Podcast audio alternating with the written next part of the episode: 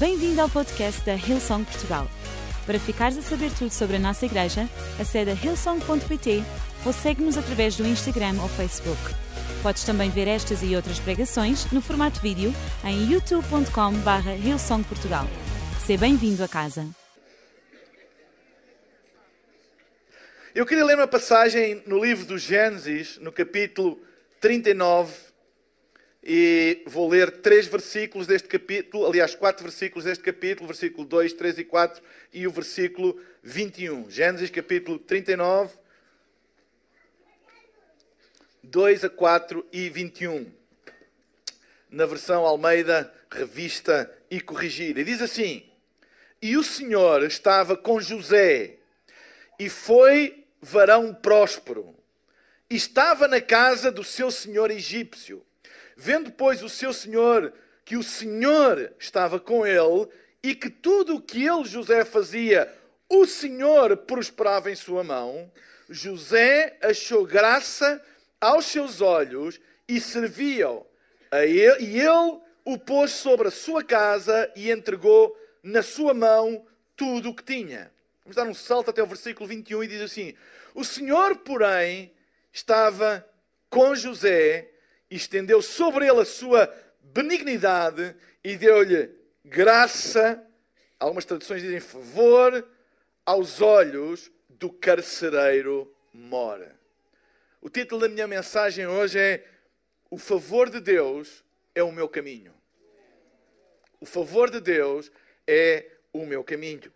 A história de José, que já foi retratada em Hollywood através uh, uh, de um filme, não é? Numa animação uh, muito conhecida. a história de José, que é conhecida da maioria, pelo menos em termos gerais, não é propriamente uma história linear de sucesso, como todas as histórias. Não há histórias lineares de nada. Não há histórias lineares nem de sucesso, nem há histórias lineares de fracasso. Todas as histórias têm um mix e um conjunto de todas essas coisas, porque o mais importante não são os momentos da tua história, mas o caminho da tua história. Para onde é que ela se dirige? E o título da minha mensagem é: O favor de Deus é o meu caminho. Porque eu posso experimentar esse favor em que circunstância for. Seja em que circunstância for, eu posso experimentar esse favor. Então José, ele chegou ao Egito como escravo. Ele foi vendido pelos seus irmãos, invejosos do sonho que ele tinha tido, da visão que Deus lhe tinha dado. Então ele foi vendido como um escravo e ele chegou como escravo ao Egito. Uh, nós sabemos essa história, que depois ele ganhou graça aos olhos do seu senhor uh, terreno, aquele que era o seu dono, ele era escravo de Putifar, e, uh, mas ele ganhou graça aos olhos desse, desse, desse senhor, não é? De tal maneira que esse senhor deu para ele tudo aquilo que ele tinha para ele uh, gerir, não é? Para ele governar. Deu tudo o que tinha para ele gerir. Acontece que a mulher de Potifar tentou uh, seduzir José e como José não cedeu à sedução da mulher, a mulher acusou a José de assédio. E José foi para a prisão por causa de um crime que ele não tinha cometido. Injustiça. Mas também na prisão, a Bíblia diz que Deus deu favor a José de tal maneira que o próprio carcereiro mora, portanto, o, será como que atualmente talvez o, o diretor da prisão, lhe deu responsabilidades sobre os outros reclusos. Então, uh, o ódio dos irmãos de José, a falsa acusação da esposa de Potifar haviam-no colocado numa posição desfavorável, humilhante. Não é uma pessoa ser acusada de alguma coisa que de todo não fez, pelo contrário, resistiu a isso. Portanto, foi colocado numa posição desfavorável, humilhante, mas o favor de Deus sempre o susteve, exaltou e promoveu. Sempre. Mesmo com todas essas desvantagens sociais, dessas desvantagens circunstanciais e que não eram coisa pouca. Não era uma coisa pouca. Não era, ah, eu não posso comprar uns ténis de marca. Ou, ah, eu não posso ir àquele evento, não sei quê. Não, não. Era uma desvantagem e uma humilhação que vem do facto de ele ter sido vendido pelos próprios ódio dos irmãos como um escravo, ter sido acusado de um crime que ele não tinha cometido, pelo contrário, foi ele que resistiu exatamente àquilo do qual ele foi acusado. Mas, mesmo assim, o favor de Deus susteve-o, exaltou e promoveu, ou seja, levou a lugares que eram impensáveis, não apenas para um judeu, mas um judeu escravo e um judeu escravo e condenado. Lembram-se? Ele tinha três desvantagens no Egito. Não era egípcio, era judeu, era escravo e era um escravo com uma condenação, com uma pena de condenação por um crime que ele não cometeu, mas tinha. Três grandes desvantagens. Mas o favor, veja o que o favor de Deus fez. Susteve-o em todas essas situações. Exaltou, levantou em todas essas situações, porque em todas as situações Deus transformou a situação humilhante dele numa situação de exaltação e promoveu até que ele chegou a governador de todo o Egito. O favor de Deus na nossa vida restaurará não apenas aquilo que o diabo tentou roubar de nós ou que foi perdido ao longo do tempo, como ainda nos colocará acima daquilo que foi perdido. Acima. Ele não foi apenas restaurado à sua família, e foi, mas não foi apenas. Ele não foi apenas restaurado de um crime injusto que tinha, que ele não tinha cometido, foi também, mas não foi só isso, como Deus não apenas o tornou uma influência para a família que o expulsou, para o Senhor que falsamente o acusou, como ainda o colocou numa posição de total governo sobre o Egito, a sua a terra estranha. Isto é favor. Isto não é manha, isto não é contactos, não é connections, não é cunhas, não é esperteza, nem saloia, nem de outro tipo qualquer. Isto é favor. Favor é alguma coisa que vai para além da nossa compreensão, não apenas da nossa possibilidade, mas da própria compreensão.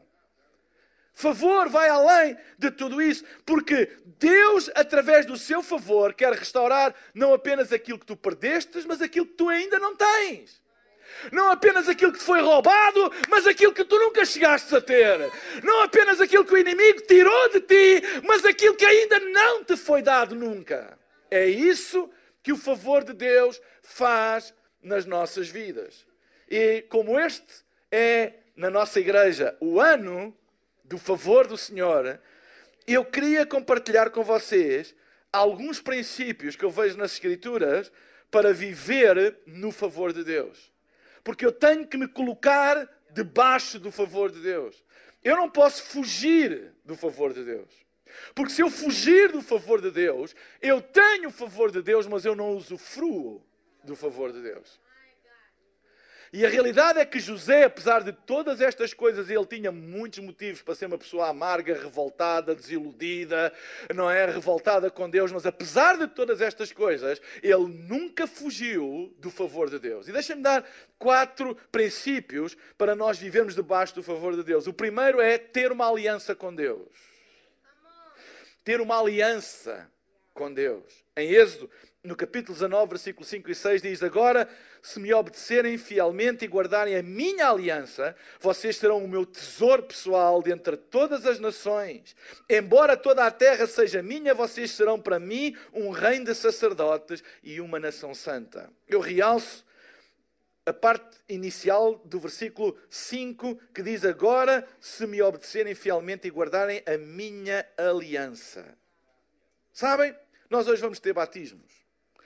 E o batismo é o símbolo, juntamente com a ceia, é o símbolo de uma aliança.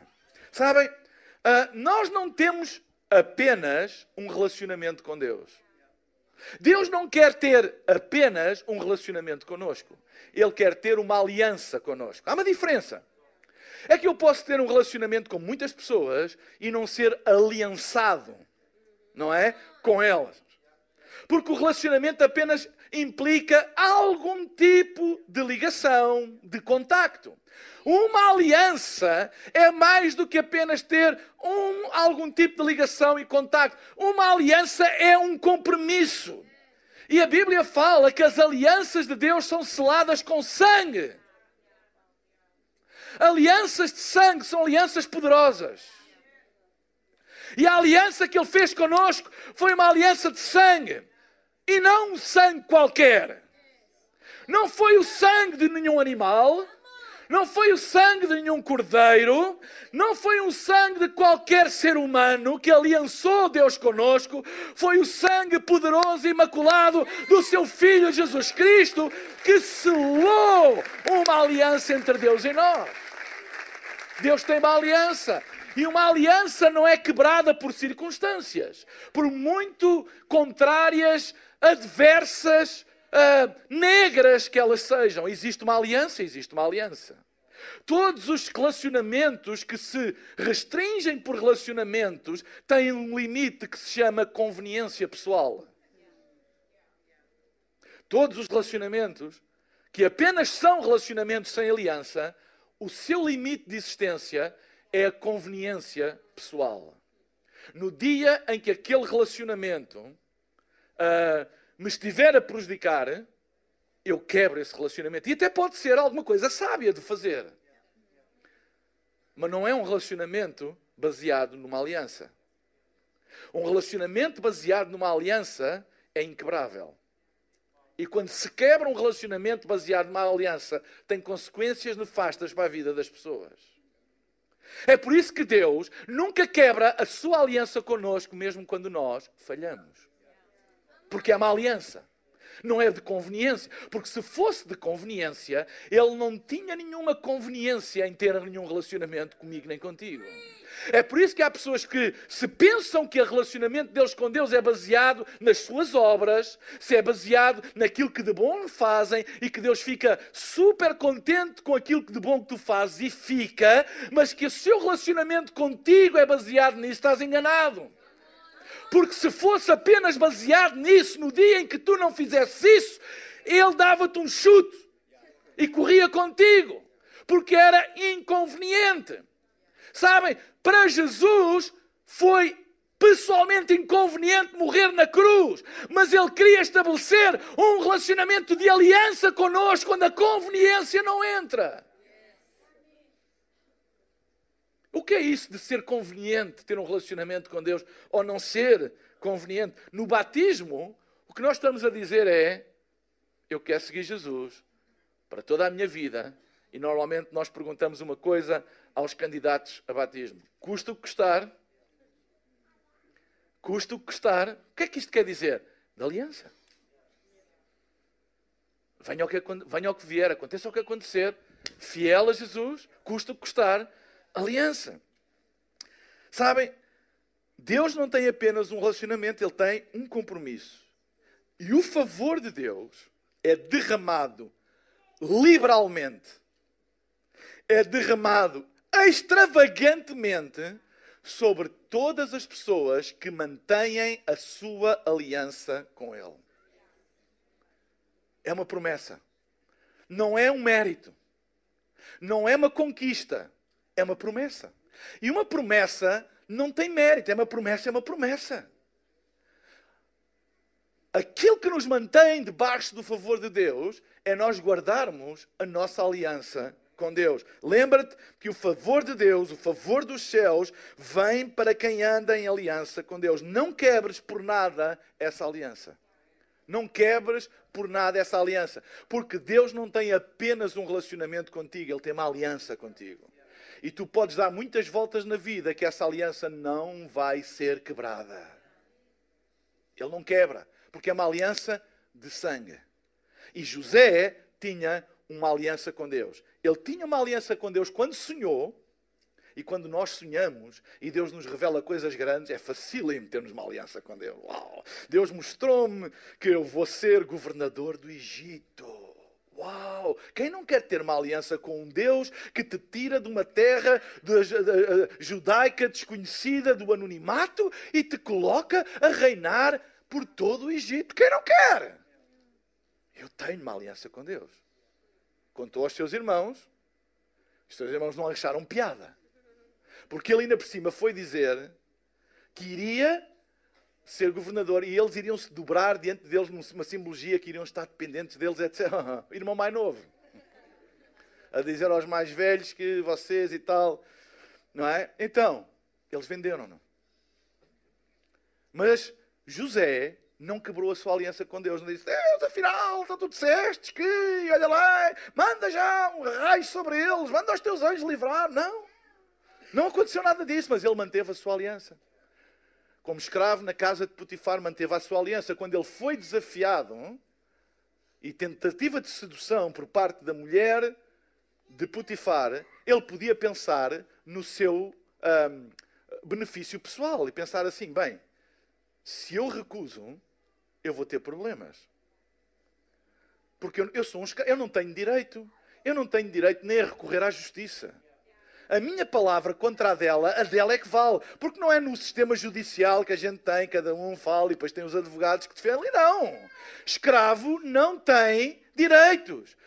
A palavra de escravo quanto à palavra do Senhor valia zero.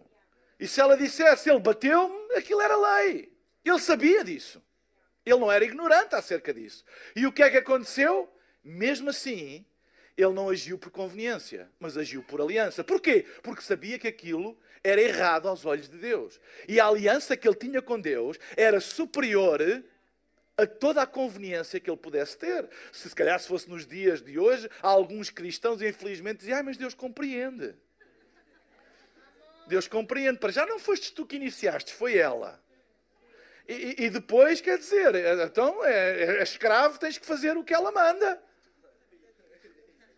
E Deus vai compreender. Deus vai compreender se tu trocares alguns princípios da palavra de Deus por coisas que te fazem falta na vida. Deus vai compreender. Porque é a vida. Não é? É a vida. A aliança está disposto a dizer: não, não, não, não, não. Se eu tiver que pagar com a vida a aliança que Deus tem comigo, eu pago com a vida. Aliança. A segunda coisa, o segundo princípio para viver no favor de Deus é andar por fé. Andar por fé. A Bíblia diz em Hebreus, capítulo 11, versículo 16, que sem fé é impossível agradar a Deus. Interessante, porque as pessoas pensam que o que agrada a Deus são as nossas obras. Se eu fizer isto, Deus agrada-se. Se eu fizer aquilo, Deus agrada-se. Mas o que a Bíblia diz, não. O que agrada a Deus é só uma coisa: é a tua fé. E depois diz: Pois quem dele se aproxima de Deus precisa crer que ele existe e que recompensa aqueles que o buscam. Portanto, o que Deus recompensa não são as tuas obras, é a tua busca por Ele. O que é recompensado, escuta, escuta, o que é recompensado pelos céus não são as tuas obras, é a busca que tu fazes de Deus pela fé. A tua fé, que te leva a uma busca por Deus, é recompensada. Fé é a única moeda de troca no reino de Deus. Tu não podes comprar nada com dinheiro a Deus. Aquelas pessoas falam, ah, se eu vou dar uma oferta para Deus me abençoar. Esquece, tu não compras nada com dinheiro no reino de Deus. Nada. Não fazes negócio com Deus. Tu não dás uh, uh, uma salsicha para receberes um porco. Nada. Porque não funciona. Não funciona. Eu sei que há pessoas que fazem negócio da fé e vendem milagres, etc, etc. Mas sabem, no reino de Deus, dinheiro não é moeda de troca. Tu não podes comprar nada de Deus. Porquê é que a Bíblia diz que é mais fácil, uh, é mais fácil um camelo entrar uh, por um buraco de uma agulha do que um rico no reino dos céus? Ai, porque Deus é contra a riqueza. Não, não. É porque quando as pessoas têm muitos recursos, elas conseguem resolver muitas coisas. É mais fácil, é mais fácil resolver coisas. Vamos lá ser honesto. É mais fácil resolver coisas quando se tem recursos do que quando não se tem. E é por isso que Deus também nos abençoa com recursos. O problema é quando as pessoas começam a confiar nisso para resolver as coisas. Porque nas coisas espirituais tu não resolves nada com dinheiro. É por isso que a Bíblia diz. Porque a mentalidade está a pensar, bem, então eu compro, então eu faço, ah, eu consigo, ah, eu posso, ah, então olha, quanto é que é? No reino de Deus, isso não conta. Também deixem-me dizer que no reino de Deus, obras não é moeda de troca. Tu não consegues comprar nada de Deus por boas obras. Ai Deus, se, se, se tu me deres isto, eu dou-te aquilo. Se Deus não der isto, eu, eu faço isto. Não compras nada de Deus. Nada. Não é nenhum interposto. Só há uma moeda de troca no reino de Deus. E essa moeda é fé. Se tu creres, tu tens que crer. E se tu creres, tu verás. Então deixe-me dizer: a expressão que Jesus mais usa quando alguém se chegava a ele e pedia alguma coisa era sempre: Crês tu? É a mesma coisa. Eu chego a uma loja, vejo um, uma roupa e digo, eu quero aquela roupa. E eu chego àquela pessoa e, e ao empregado e digo, eu quero comprar esta roupa. E ele diz-te quanto é que é. Certo? E aí a gente depois decide sim ou não. Mas sabem, com Deus isso não funciona. A única pergunta Tu dizes, eu desejo isto, eu quero aquilo. Deus, eu quero aquilo. A única coisa que Deus te pergunta é: crês tu? Tens fé? Acreditas? Então, no reino de Deus, tudo é alcançado pela fé. Quando Marta e Maria estavam muito zangadas com Jesus por causa da morte do seu irmão. E, e, e, e Marta chegou ao pé, ao pé de Jesus e, refilou com ele e mandou vir com ele. E disse: Tu tivesse chegado mais cedo e tu tinhas feito e o meu irmão não tinha morrido. E Jesus vira-se para ela, porque ele veio à loja dele. E Jesus vira-se para ela: Crês tu? Se tu creres, verás a glória de Deus. Ou seja, se tu creres, verás a glória de Deus. Quanto é que é a glória de Deus? É tudo. O que tu crês? Crês tu? Quando o cego chegou ao pé de Jesus e era cego, e Jesus disse-lhe: O que é que tu queres? O que é que tu crês? O que é que tu queres que eu te faça? E ele disse: Eu quero ver. E Jesus disse: Seja feito de acordo com a tua fé. E ele viu. Favor de Deus é para quem anda em fé. E é interessante, porque segundo aos Coríntios, no capítulo 5, versículo 7, diz, porque andamos por fé e não por vista. Eu gosto da expressão, porque andamos. Andamos por fé e não andamos por vista. Sabem? A, a vida é uma andança. Não é? E há duas maneiras de andar. Ou andas pela fé ou andas pela vista. É interessante que todas as pessoas têm o seu andar, o seu modo de andar. Não é? Fisicamente, a gente às vezes conhece pessoas pelo andar. Quando estás tão familiarizado, tu, quando alguém entra em casa aos passos, tu sabes quem é. Não precisas de ver. Certo? Tu não precisas de ver, ouves o passo e já sabes. Ah, é a minha filha do meio. Ah, é. É ou não é? Porque a gente já, já conhece o andar. Porque todas as pessoas têm um andar. E tu não precisas de ver para saber, porque há um andar. E a fé é um andar, tu não precisas de ver para ter, porque há um andar. Há um andar. O andar pela fé e o andar pela vista. E é quando aquilo que determina o nosso andar, a nossa direção, as nossas decisões não vem daquilo que está à nossa volta, mas da fé que temos no nosso coração, daquilo que nós acreditamos, das nossas convicções. O nosso andar é determinado não por aquilo que nós vemos, não por aquilo que nos rodeia, mas por aquilo que nós acreditamos. Isso é que se chama andar pela fé. O nosso andar, o nosso caminhar, a nossa vida, o nosso percurso é determinado por aquilo que a gente acredita, as nossas decisões, as nossas opções, as nossas escolhas. Isso é o nosso andar. É determinado por aquilo que a gente acredita e não por aquilo que a gente sente no momento, vê no momento, não é? Está no momento. Isso é andar por vista. Andar por fé é andar por aquilo que nós acreditamos. Então, convicções não são um credo que se diz que se tem. Ah, este é, eu, este é o meu credo. Ah, eu acredito, é a minha fé. Não, isso não é nada. Isso é aquilo que tu dizes e aquilo que eu digo. Sabem? Convicções são uma forma de andar. É um andar. Tu, tu, tu olhas para aquela pessoa e tu percebes o andar dela. Sabes que é ela por causa das convicções dela. Tu já sabes como é que ela vai reagir àquilo, como é que ela vai. Tu sabes o que ela acredita. É o andar dela é o andar dela. Porque fé é um andar, é a nossa maneira de andar. E nós devemos andar na vida por aquilo que acreditamos na palavra, por aquilo que acreditamos que Jesus fez por nós, andar por fé e não andar por vista. E sabem, nós vivemos tempos, não é? Uh, ah, um, vamos dizer assim, pelo menos estranhos não é? Pelo menos estranhos. Saímos de uma pandemia, agora é a guerra, amanhã será outra coisa qualquer, não é? Mas deixem-me dizer uma coisa: se há coisa que toda esta disrupção provou, é quem anda realmente pela fé e quem anda pela vista.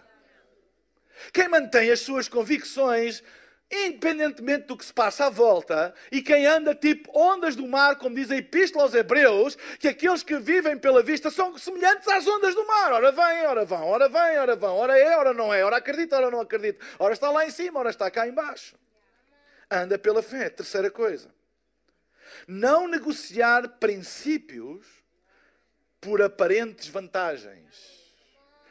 Nunca negocies um princípio por uma vantagem aparente, porque todas as vantagens que advêm de abdicar de um princípio são sempre vantagens aparentes, nunca são verdadeiras. O tempo encarregar-se-á de mostrar que essa vantagem é uma grande desvantagem, é uma grande mentira. Se há coisa que a história de José do Egito nos ensina, é nunca negociar princípios por aparentes vantagens. Nunca. Nunca negociar princípios por aparentes vantagens. Quais das tuas convicções estarás pronto a colocar na mesa das negociações por conta de uma aparente vantagem pessoal? O que é que estás disposto das, das tuas convicções a colocar na mesa das negociações perante uma aparente vantagem pessoal? Então deixa-me dizer-te uma coisa: o inimigo sempre vai trazer para a mesa uma vantagem em troca de alguma coisa que tu estás disposto a entregar.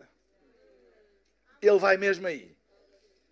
Ele não vai tentar negociar contigo uma coisa que tu sabes que nunca vais abrir mão. Ele vai àquela área em que tu estás disposto a abrir mão de uma convicção. E quando nós abrimos mão das nossas convicções, nós saímos do favor de Deus porque começamos a viver em aparentes vantagens. E se há coisa que o tempo mostra, é que aquilo que hoje parece uma vantagem, amanhã é um pesadelo. Aquilo que hoje parece uma coisa muito boa para a nossa vida, amanhã pode se transformar numa armadilha com consequências, eu direi até às vezes eternas, na vida das pessoas. E para nós andarmos no favor de Deus, nós temos que aprender a não negociar princípios por aparentes vantagens, como José. E assim, então, ok, se tu não aceitares isto, vais sofrer isto, isto, isto, isto, isto. Que seja. Que seja. E a gente pensa assim, ah, e Deus vai me livrar. Olha, José não livrou.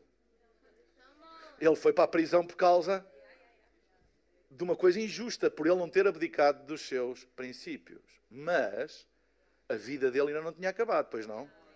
Essa é que é essa. É que Deus olha para a eternidade, a gente olha para o momento. E no momento parece, eu vou ser prejudicado, onde é que está Deus? Como é que Deus me ajuda? Então onde é que Deus está? É no momento, mas Deus olha para a eternidade. E na, na sua visão eterna da nossa vida, Ele diz: Filho, fica firme, porque há alguma coisa ali à frente à tua espera, que se tu não ficares firme, tu não vais viver nisso que eu tenho preparado para ti.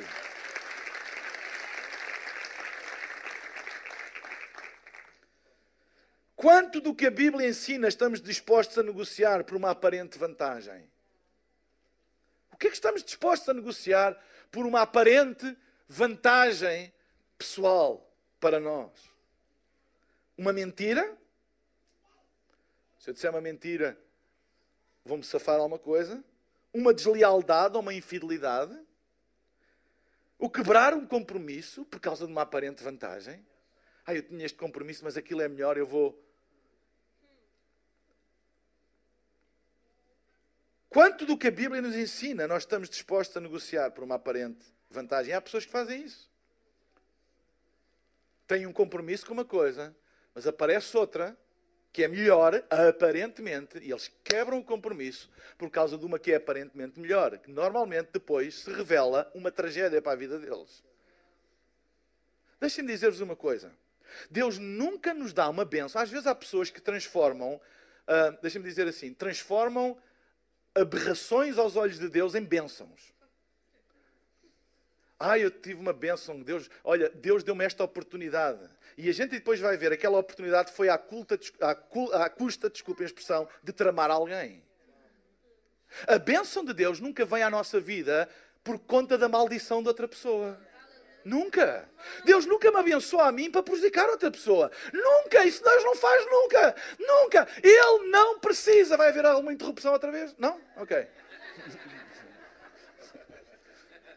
Pelo menos não é, não é a minha Joana, já sei que pelo menos é a minha filha, estou mais seguro. Digo eu. Entende o que eu estou a dizer? Deus nunca te vai abençoar à conta de prejudicar alguém. Epá, fiz um grande negócio, Deus abençoou-me. Comprei aquilo que vale X, mas dei uma conversa à pessoa, ele vendeu-me aquilo por tudo e meia. E deixa-me perguntar uma coisa: isso é uma bênção para ti e é uma maldição para o outro. Porque uma coisa é a pessoa por ela própria dizer assim: Eu quero vender-te isto por pouco dinheiro. Porque eu quero te abençoar. Isso é uma bênção de Deus. Porque a outra pessoa não está a perder nada, está a dar. E quem dá nunca perde. Outra coisa é ser enganado para eu ter uma bênção. Isso não é bênção. Isso não é bênção. Deixem-me dizer uma coisa, e José nunca foi nessa conversa.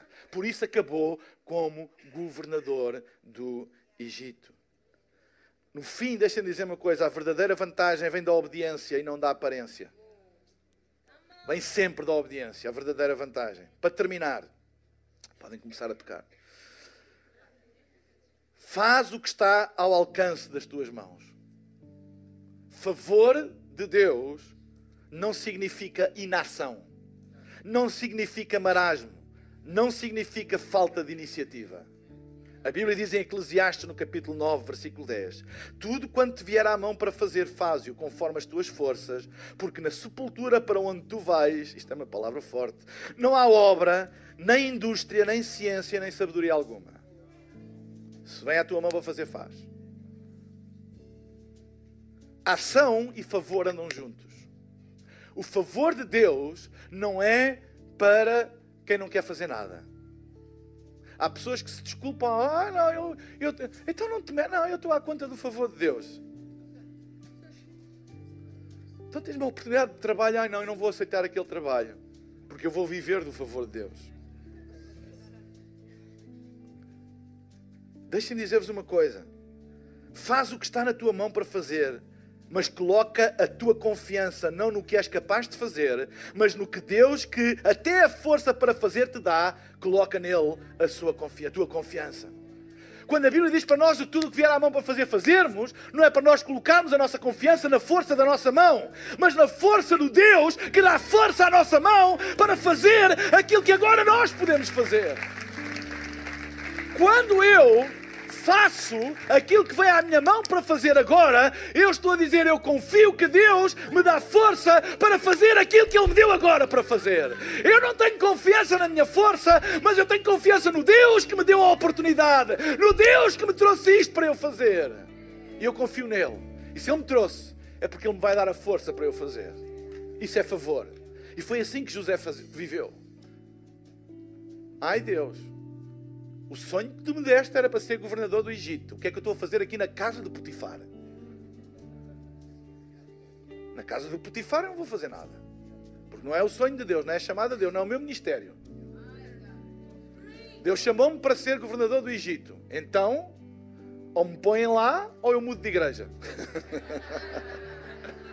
e esta foi a pé junto. Mas pronto. Não, não é para ninguém. Mas, ei, a questão é: casa de Potifar é o que veio à mão para fazer. Ele serviu com a mesma excelência. E apaga, acusado de um crime que ele não cometeu. Foi para a prisão. Deus, já chega. Já fiz uma vez uma coisa que eu não fui chamado para fazer e correu mal, vês? Nós só devemos fazer aquilo que Deus nos chamou para fazer. Porque eu fiz isto e isto correu mal. Foi a segunda vez. E ele serviu na prisão com a mesma excelência que serviu na casa de Potifar e queria servir como governador do Egito. E carcereiro maior viu isso e colocou num lugar de destaque na prisão. Que veio à mão para fazer. E um dia, o, o, o governador-geral do Egito, o faraó, teve um sonho e não conseguia interpretar. Chamou todos os mágicos, todos os gurus, todos e ninguém conseguia dar-lhe uma interpretação convincente. Até que alguém disse: há um judeu no cárcere que dizem que ele interpreta sonhos como ninguém. Dá vontade de rir, não é? O sonho que ele teve que era o maior, correu fantástico. Mas o que conta não era onde ele estava, o que conta não foi na posição que Deus o pôs, o que conta era o que estava lá dentro no seu coração e isso atraía ao favor de Deus. Deixa-me dizer uma coisa: o favor de Deus não precisa de palácios. O favor de Deus não precisa de posições especiais. O favor de Deus pode ser derramado na cela de uma prisão. O favor de Deus pode ser derramado perante uma injustiça. Deus não derramou o favor sobre José quando ele foi para governador do Egito. Ele derramou na prisão, Deus derramou na casa de Potifar, Deus derramou no poço onde ele foi metido pelos seus irmãos. Estava lá o favor de Deus. E tudo o que veio à sua mão para fazer, ele fez. É por isso que o, o Novo Testamento traz para uma linguagem neotestamentária este princípio, quando diz tudo o que vier à tua mão para fazer, faz-o como ao Senhor. Porque este é um dos princípios do favor de Deus sobre a tua vida. É o que vier à tua mão para fazer, faz com excelência, faz com amor, faz com dedicação, dá o teu melhor e isso atrai o favor de Deus sobre a tua vida. Amém? Vive com o favor de Deus. Hoje nós vamos batizar uma série de pessoas. E é um sinal público de que essas pessoas assumiram não apenas um relacionamento, mas uma aliança. Uma aliança com Deus. E tu hoje podes dar o primeiro passo de tomares esta aliança com Deus, ao o teu coração e tornar Jesus o teu Senhor e o teu único e suficiente Salvador. Eu vou pedir a todos para ficarem de pé, no lugar onde estão, e fecharmos os nossos olhos para criarmos uma atmosfera de intimidade e para não haver distração na sala. Eu vou pedir para ninguém se movimentar agora, porque este é um momento muito importante. Porque eu quero fazer um apelo, quero fazer um convite, quero fazer um desafio a todas as pessoas que estão aqui neste lugar e que nunca tomaram esta decisão pessoal. Não apenas de dizer eu acredito em Deus, não apenas de dizer ah, eu sei que Deus existe, ou de vir à igreja, mas hoje querem tomar a decisão pessoal de dizer eu quero ter um relacionamento de aliança com Deus. Eu quero tornar Jesus o meu Senhor e o meu Salvador. E ver a minha vida mudar para sempre. Eu hoje queria orar por todas as pessoas que querem tomar esta decisão. Queria também juntar a estas pessoas, todas as pessoas que estão aqui, que já tomaram esta decisão, mas têm estado longe de Deus, afastadas de Deus, e hoje querem fazer a sua paz com Deus, voltar para o caminho da fé. Este apelo, este convite, este desafio é para ti também. O que eu vou pedir é que daqui a pouco todas estas pessoas que estão nesta situação façam apenas um sinal quando eu disser, levantando nos seus braços no lugar onde estão, enquanto todos estamos de olhos fechados, que eu vou ver e vou fazer uma oração aqui do palco e todas as pessoas irão repetir em voz baixinha no lugar onde estão, na sua intimidade. Porque é que isto é importante? Porque a Bíblia diz: se tu creres no teu coração e confessares com a tua boca, serás salvo. A salvação vem por crer no coração e confessar com a boca. Se tu creres no coração, confessares com a boca, serás salvo. Se estás em casa a assistir e tu queres também fazer esta oração, coloca o emoji com a mão aberta no chat da plataforma onde estás a assistir e repete esta oração também comigo. Então, é chegado este momento, não há movimento na sala, Toda a gente de olhos fechados. O Espírito Santo está-se a mover neste lugar, está a contender com os corações. Se tu hoje queres dar a tua vida a Jesus, fazer dele o teu Senhor e Salvador, ou simplesmente queres fazer a tua paz com Deus, a tua reconciliação com a fé, eu vou pedir agora mesmo, no nome de Jesus, no lugar onde tu estás, que tu faças um sinal levantando o teu braço agora mesmo, sem demoras. Agora mesmo levanta bem alto. Eu estou a ver, eu estou a ver, mais eu estou a ver, estou a ver também ali, lá em cima estou a ver vários braços Aqui no meio estou a ver também vários braços. Aqui do meu lado direito, levanta bem alto, estou a ver ali também. Muito obrigado. Levanta bem alto o teu braço. Fica com o teu braço levantado e repete comigo esta oração.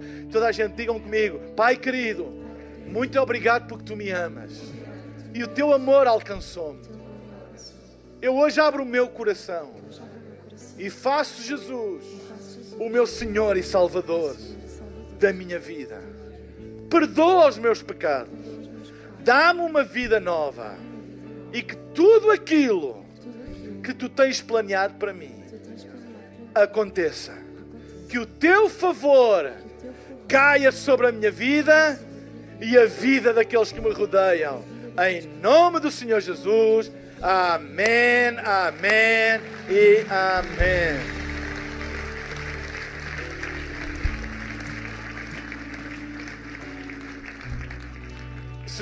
Esperamos que a mensagem de hoje te tenha inspirado e encorajado.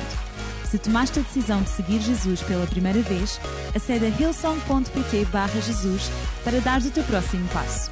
Te lembramos que podes seguir-nos no Facebook e Instagram para saber tudo o que se passa na vida da nossa igreja. O melhor ainda está por vir.